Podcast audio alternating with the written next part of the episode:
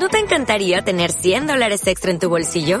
Haz que un experto bilingüe de TurboTax declare tus impuestos para el 31 de marzo y obtén 100 dólares de vuelta al instante. Porque no importa cuáles hayan sido tus logros del año pasado, TurboTax hace que cuenten. Obtén 100 dólares de vuelta y tus impuestos con 100% de precisión. Solo con Intuit TurboTax. Debes declarar para el 31 de marzo. Crédito solo aplicable al costo de la presentación federal con TurboTax Full Service. Oferta sujeta a cambios o cancelación en cualquier momento.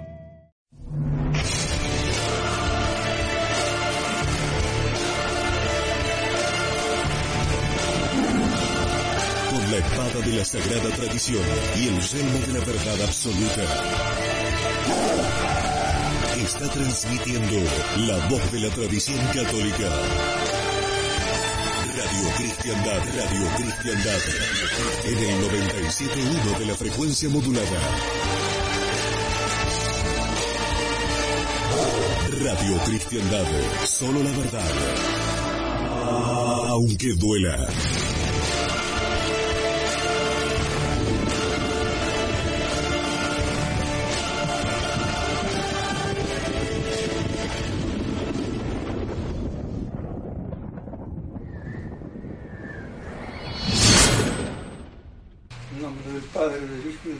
Santo. Amén. Amados hermanos, en nuestro Señor Jesucristo, nos encontramos en el domingo vigésimo primero después de Pentecostés. Y quisiera hacer algunas aclaraciones con respecto al tema del sermón del domingo pasado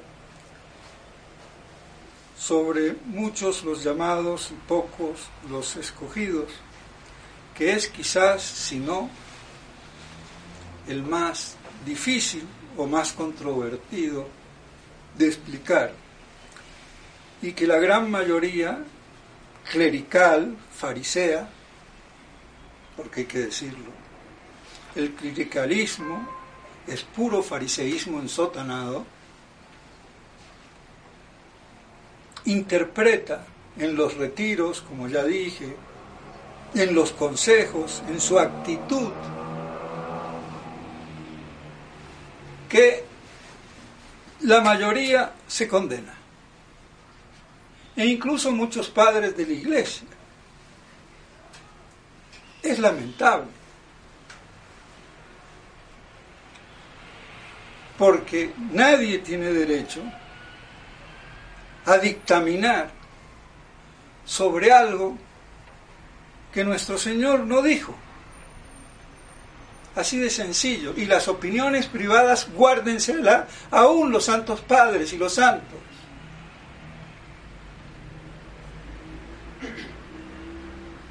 Y más un tema tan, tan crucial. Que con buena voluntad pero lleva a la desesperación. No tienen confianza en el poder infinito de la gracia de Dios, de la misericordia de Dios. Tienen un Dios maniqueo que es medio bueno y mucho más de malo. Prima lo, lo malo y no lo bueno. No prima la bondad, el amor. Y eso es grave. Porque por muy grave que sean los pecados, mucho más potente es el amor de Dios.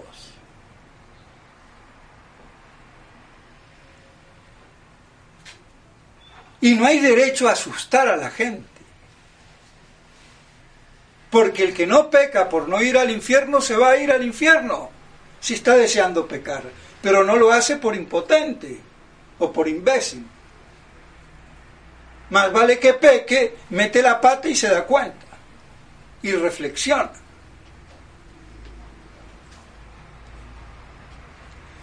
Pero entonces quería aclarar, porque hay que precisar, esto lamentablemente lo tendrían que haber hecho los papas, los cardenales, algún concilio. Yo me quedo aterrado de ver que doctrinalmente es muy poco lo que han hecho los hombres de iglesia. Uno que otro dogma aquí, allá y, y San se acabó y lo demás. que se lo lleve el diablo.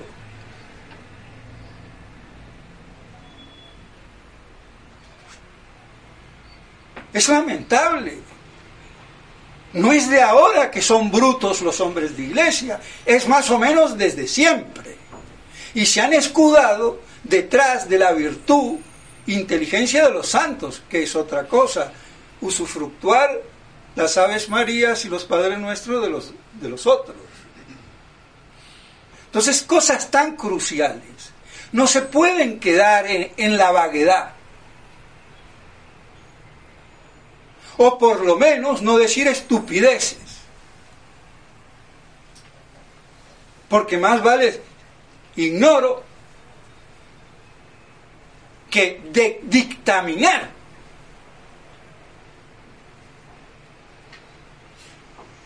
Es lamentable. Me acuerdo el padre Barriel, un hombre emérito, un poco rudo de cabeza, gran predicador de los ejercicios espirituales, esa era su manía. Y así era de todos los jesuitas también, este no era jesuita. Entonces yo no puedo ir por la calle con conceptos erróneos y dándomelas de doctor, menos todavía. Así que el palo va a tutti quanti. Entonces, muchos los llamados, pocos los escogidos, donde hay parábolas que si quieren interpretarlos en términos de salvación, como el de las vírgenes bobas, cinco y cinco, mitad, ni muchos ni pocos, la mitad, o la parábola del domingo pasado, uno solo del montón eyectado, no es ni muchos ni pocos, uno. Entonces es evidente que no quería nuestro Señor dictaminar al respecto, como no quiere dictaminar cuándo nos vamos a morir. Nos lo podría decir, tú te vas a morir mañana, o dentro de 15 o 20 años, tal día, tal hora. Normalmente no lo hace. Porque no son cosas necesarias. La salvación es una respuesta de amor a Dios. Y el que no ama a Dios se condena, punto, nada más, así de sencillo. La virtud se basa en el amor de Dios, no en el ascetismo, en los ayunos, las penitencias. No. Esos son aditivos para disponernos. Pero la Santa Pésica o Gésica de allá del desierto, por ejemplo, con San Juan el Enano, uno de los más famosos del desierto, que era una buena chica, pero se degeneró un poquito y, y le avisaron a San Juan, y va y habla con ella, y la mira y se pone a llorar. San Juan, ¿por qué lloras? se dio cuenta la otra que lloraba por la vida, el mal camino que tomó. Entonces él le dice, sígueme. Y se van esa noche por el desierto. Ella diciendo, tendrá Dios eh, ocasión de perdonarme mi, mi pecado. Y ella lo siguió. La tipa amaneció muerta y San Juan vio en sueños que estaba tan pura esa alma en menos de 24 horas que se fue derecho al cielo, mientras que la Magdalena tuvo que estar allá 40 años en el azote del desierto, o la egipciaca, pero hay de todo. Entonces, ¿cómo una persona en menos de 24 horas se purificó que se fue derecho al cielo? Y lo dice San Juan el Enano, gran santo y por lo mismo reconocidísimo. por el amor. Entonces a veces tenemos una concepción de la religión chueca, farisea, estúpida. Y el amor es una llama que purifica con su ardor todo. Ahora, claro, no es lo mismo el fuego de un foforito que el fuego de una gran hoguera. Así de claro. Entonces, hay que aclarar estas cosas y ya no estamos para boberías. O la verdad o el infierno. Ya es intolerable. Aquí o se va con la verdad como dice la epístola de hoy. Y no la bobería, la viatería y la estupidez. Que no comenzaron con Vaticano II, sino que le dio eso origen a Vaticano II, que es muy distinto. Así que Vaticano II es la consecuencia de la estupidez de casi dos mil años de estupidez de hombres de iglesia, sumados lo del resto, de los fieles. Entonces, cuando yo decía que tiene que estar enfocado al banquete, cuando hay banquete es parucía las bodas del Cordero, ese es el banquete. La reunión de un solo rebaño bajo un solo pastor.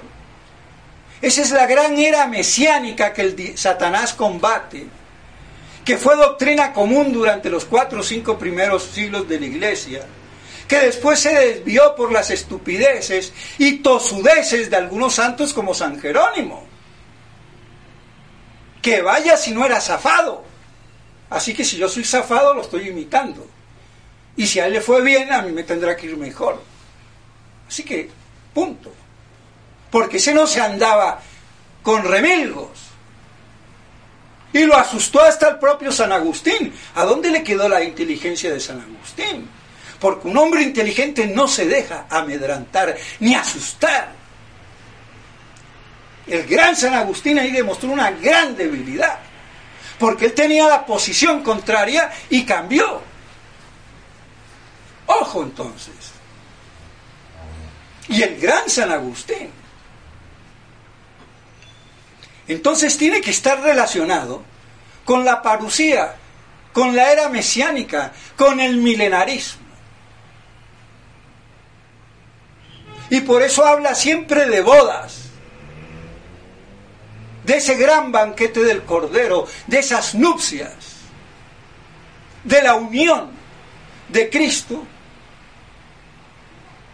con sus fieles, con la iglesia. Y decía que podía ser tanto los redivivos,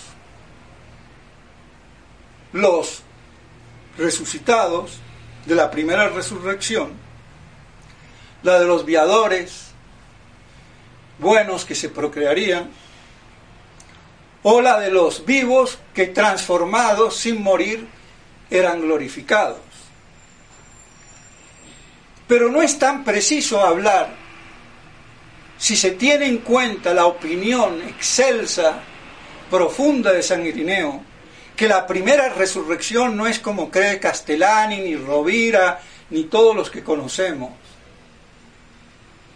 de unos pocos santos, los más famosos, los más grandes, y el resto queda para la segunda. Eso es una estupidez. ¿Por qué? Porque la primera resurrección es de buenos, los justos que murieron en Cristo y resucitarán por un orden jerárquico, si fueron mártires, si fueron esto, si fueron lo otro, pero resucitarán todos. Y digo que es una estupidez porque yo no puedo meter literalmente en una resurrección parcial al resto en la segunda resurrección. Porque San Juan lo dice claramente, que esa es resurrección de juicio, de condenación, no resurrección de vida. Lo dijo San Juan y yo no puedo chistar. Ahora, no se dan cuenta de eso y los grandes exegetas meten la pata como burros. Lo lamento. Así de claro y de sencillo. Y esto es como las lentejas, ¿se comen o se dejan? Y el que sabe, sabe, y el que no, que se calle. Punto. No tiene discusión. No tengo que mirar qué más dijo por ahí algún otro. No dice San Juan en las escrituras, palabra de Dios. ¿Lo entendiste? O si no te jodiste, perdón, se me fue. Así de claro. Entonces, son todos. Y la segunda resurrección es de los malos. Que no tienen el privilegio de haber resucitado en la primera. Como dice el Apocalipsis, bienaventurado el de la primera resurrección, porque el otro es de condenación. Pero esto no lo tiene claro los hombres de la iglesia. Confunden, creen que es una resurrección tota simul, en el mismo instante y de todos, y no es así. Tiene etapas. ¿Por qué habla de dos resurrecciones? Si es una. Hay que ser muy estúpido para no darse cuenta. Lo lamento. Aquí caen muchísimos. Que caigan.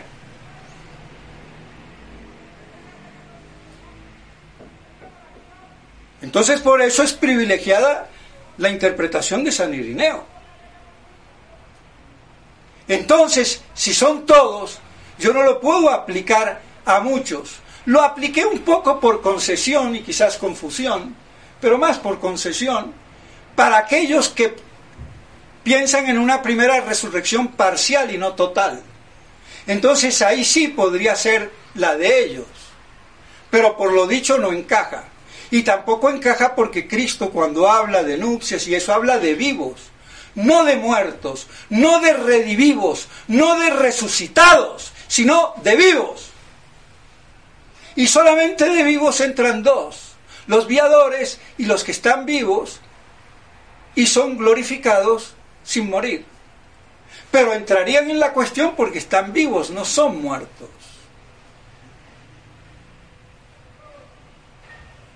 que resucitan. Y no hay más. Y ahí se cumple literalmente. Y como complemento de sabiduría y de... Se me iluminó el bombillo en una misa leyendo Pusilus Greg, pequeño rebaño. Ese es muchos llamados y pocos escogidos. El pequeño rebaño remanente que quedará al, al día de la parucía. Entonces vemos cómo se conecta con todo lo que he dicho. Y a ver quién lo puede negar. O es un bruto, un animal o energúmeno.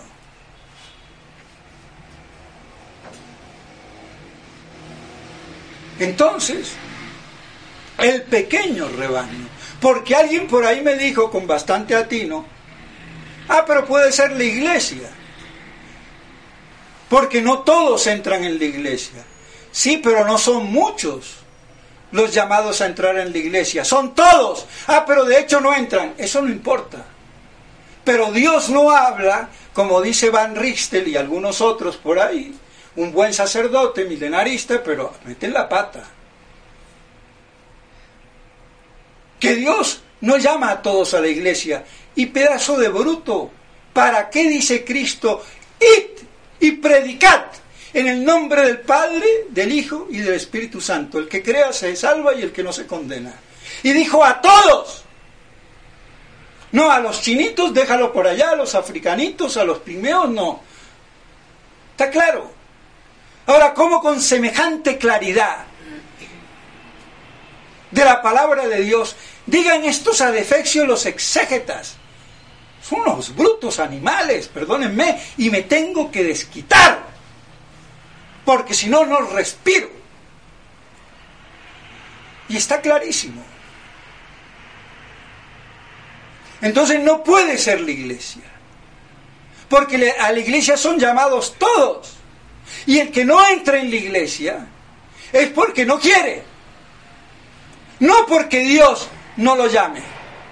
No porque Dios no le dé la gracia. Así de claro. Aunque aparentemente parecía muy acertada la, la, cuestión y agradezco que me la haya hecho porque me hizo pensar. Y como soy inteligente y no ningún bruto, pienso y trato de pensar bien. Y punto. Ah, pero como hay que ser humilde, no, yo soy bobito. Tu abuela. Si eres inteligente, agradecelo, reconócelo como un don de Dios y punto. Él te hizo inteligente y no una vaca, un burro, un caballo. Así de claro. Ah, no, pero como tengo que ser humilde, tengo que tener la carita agachadita, así como a veces Monseñor Williamson. Para que es humilde, parece que le tiembla la mano, ¿no? Perdónenme. O hablar sin propiedad. Ah, no, porque hablar con propiedad, eso es orgullo. De tu abuela. Y si hablo con la verdad, eso es lo que cuenta. Amén del orgullo personal. Yo oigo la verdad. No, si es orgulloso o no, el, el idiota cura que me lo diga. Si va con la verdad, va con la verdad. Punto. Entonces, así dentro de ese contexto, no queda otra interpretación. Con la aclaración la concesión que hice de la primera resurrección, que muchos, es por si el caso de que fuera parcial, pero no es parcial, es total. Por todo lo que dije, no lo voy a volver a repetir. Pero estas cosas se tienen alambicadas.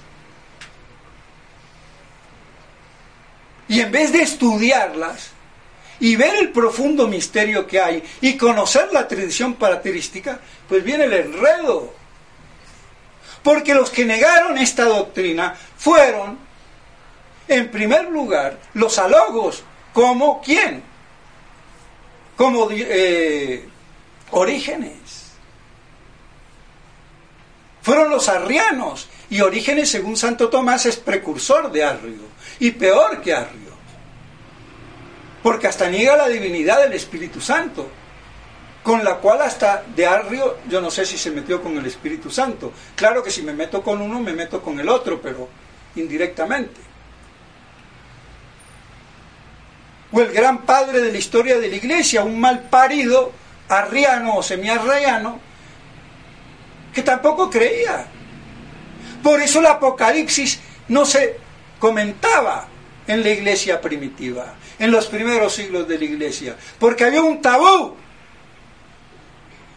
Y como el demonio anda por todas partes, porque como dice la epístola de hoy, no solamente contra la carne y la sangre, es decir, las miserias de la carne, la sangre, las deficiencias, debilidades, me dan un pinchazo, veo sangre y ¡ay! Me asusto sino contra los poderes que gobiernan este mundo. Y los poderes de los ángeles malos, que están merodeando, que están en la atmósfera.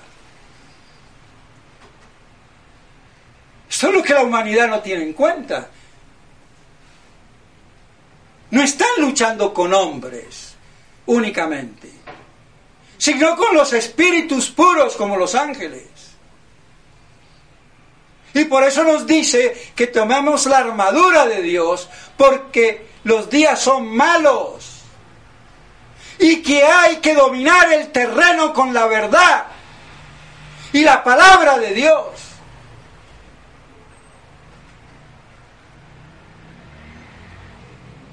y estar prestos en el combate. Ah, no, pero ahora el pacifismo de Mama Gandhi, Chupichandi. Paz, paz, paz, de imbéciles. Porque donde no prima el bien, la justicia y la verdad, no puede haber paz. Ni vale la pena que haya paz porque es falsa. Pacifismos de idiotas vegetarianos. Y sí, en la Biblia nuestro Señor lo hace comer carne a San Pedro. Y de la de todos los animales, los que eran lícitos y los ilícitos, porque hasta eso, promulgado por Dios, pero le cambió la mentalidad y la ley, porque aquello era una preparación para que distinga que no es lo mismo el lino que el oro o que la lana, que no todos los animales son iguales.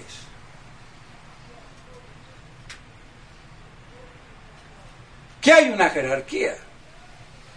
Y en tiempo de necesidad, pues todo bicho que camina como el Martín Fierro va a parar al asador, punto. Entonces, quiero que quede claro. Y allá el que lo quiera aceptar y el que no lo quiera aceptar. Entonces, en ese pequeño rebaño, que permanecerá por un milagro de Dios, que aún desaparecería si Dios no abrevia los tiempos,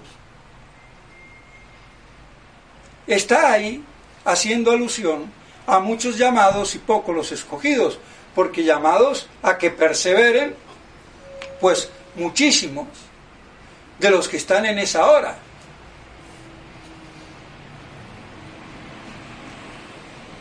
Pero todos claudican. Quieren estar bien con el Vaticano, quieren estar bien con aquí, una vela a Dios y otra al diablo. O cuando no tomo medidas locas de quererme hacerme obispo y no quería hablar de esto, pero me salió. Queriendo salvar a la iglesia, imbécil, tú no salvas a la iglesia, la iglesia se salva a ti. Además, tú tienes la virtud, ¿te crees? Ojo, San Efrén no se creía digno ni de ser sacerdote, San Francisco tampoco. ¿Tú qué te crees, chico? Ah, pero yo tengo... Eso es protestantismo puro del éxito de la acción. ¿Y qué quieren? Están en periodo apocalíptico. Agradezcan que tengan curas todavía y sacramentos, porque se quedarán sin curas y valdría más, porque la mayoría son imbéciles, entonces mejor que se mueran. Más vale andar solo que mal acompañado. Y de obispos de la misma categoría o ralea. Y punto como andaban las vírgenes en los calabozos donde las violaban y terminaban santas vírgenes, como decía San Agustín. Vírgenes porque no consentían en la delectación. Porque los romanos eran brutos, pero no tocaban a las vírgenes, ellos tenían las vestales. Igual que una vestal perdiera la virginidad porque la degollaban. Entonces había que violarla porque no se podía matar a una niña pura y virgen. Hasta ese concepto de la virginidad se perdió hoy. ¿A dónde se predica? ¿Quién le predica la virginidad a sus hijos desde el día en que nacen? Y la virginidad de la mujer, no la del hombre. Ojo. porque los santos vírgenes no están santificados como vírgenes. Esa es una connotación para la mujer, por muy virgen que sea.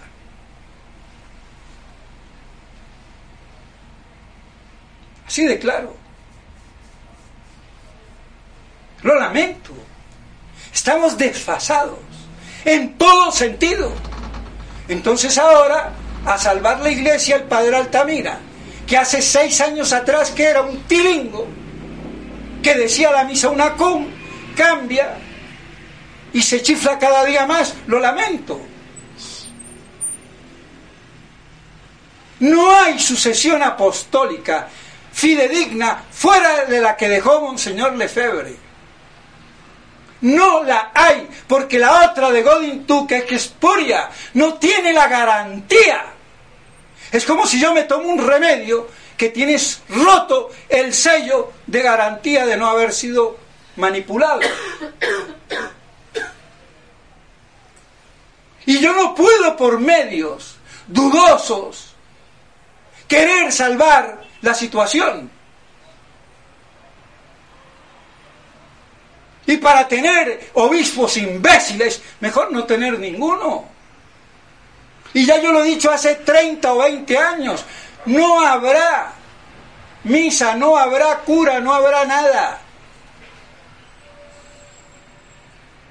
Es la fase apocalíptica. ¿Qué quieren? Ah, no, pero yo soy piadoso y tengo que comulgar. Sí, idiota, ¿y de qué crisis? O el otro, la humanidad, la humanidad está podrida, raza damnata, como decía San Agustín. No quieren la verdad. Ah, que salga uno, dos, sí, dos gatos locos. Una gaviota no hace el verano, perdónenme. Ah, la humanidad, qué humanidad de podridos mentales. Que les gusta que le, los engañen, porque viven en el engaño. A mí me importa un rábano. Yo hablo para los hombres de buena voluntad. Punto. No para la humanidad estúpida, cuyo número es infinito por la imbecilidad. Con palabras textuales bíblicas, palabra de Dios. Así que nadie me puede decir que estoy desfasado. Entonces, lo lamento, no hay garantía.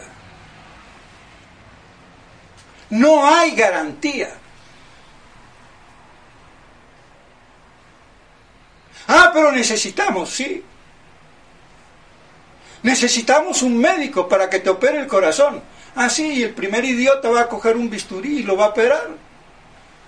Hasta que no encontremos un médico, un especialista, tocará y esperar. No creen en, la parucía. El padre Altamira sí cree, pero allá como la muerte, quién sabe cuándo. Pero ¿qué, qué creemos? Que los últimos años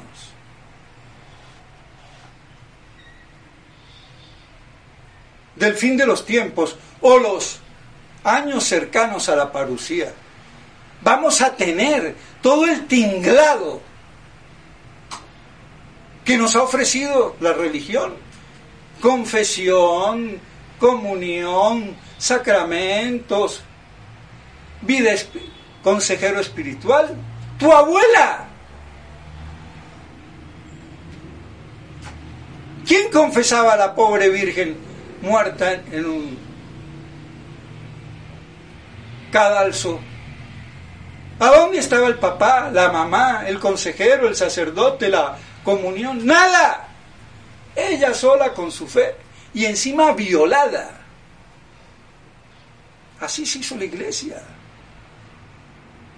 Pero ahora parecen que somos santos maricones, perdónenme. Tenemos que tener todo el tilingue como los soldados americanos. Si no voy a Vietnam con mi cepillo de dientes para tener la crema colgate o el jabón palmolive y la Coca-Cola, no voy a pelear. Porque soy mariquita. Así de claro. Punto. Espero que no me censuren el sermón.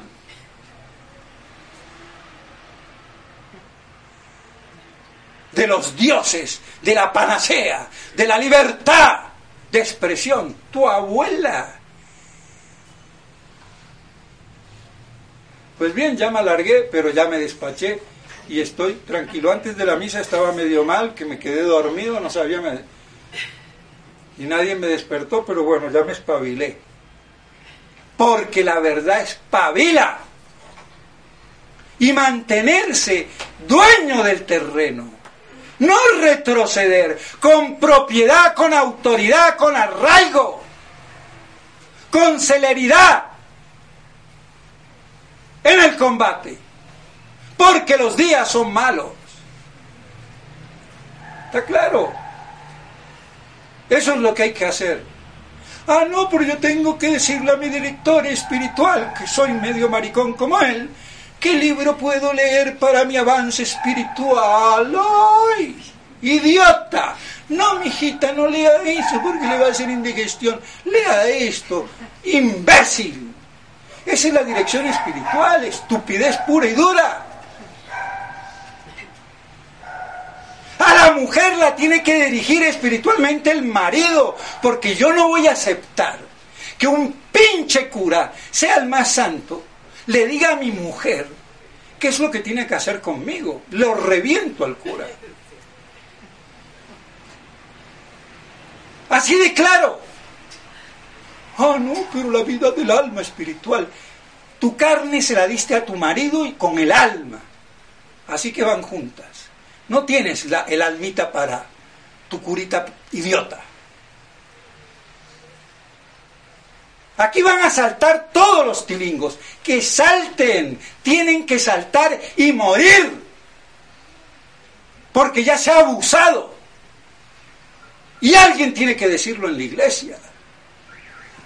¿De dónde cree que sale toda esta espiritualidad? Que si camino medio retorcidito soy santo. Imbécil. Pues bien, entonces espero que estas cosas se nos queden grabadas en el corazón y nos sirvan para mantenernos firmes en el combate como dueños del terreno con la palabra de Dios. En nombre del Padre, del Hijo y del Espíritu Santo. Amén.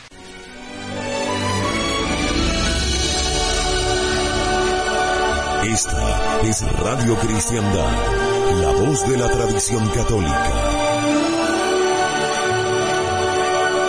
Luchando para que Cristo reine.